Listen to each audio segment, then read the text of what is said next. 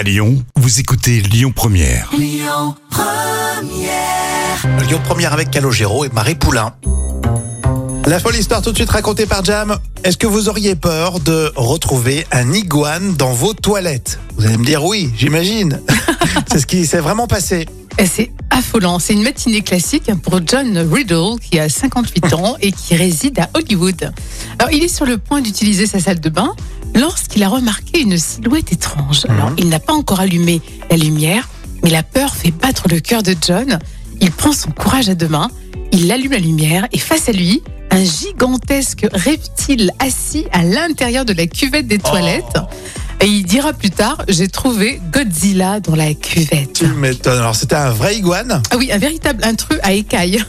Alors, heureusement, il semble plutôt calme, mais John veut bien sûr immortaliser l'événement et le prendre en photo.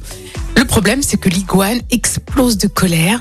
Donc l'homme est parti rapidement euh, aller s'emparer du filet qu'il utilise pour euh, nettoyer sa piscine.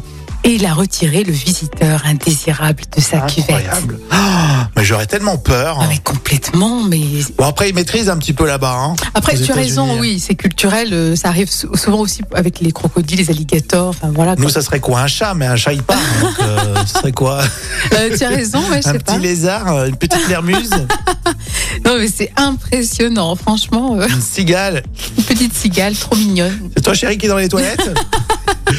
Etienne Dao, mon manège à moi, c'est tout de suite sur Lyon Première. Et un peu plus tard, tiens, on va parler euh, de Harrison Ford dans le vrai ou faux, toujours dans l'actu, vous le savez.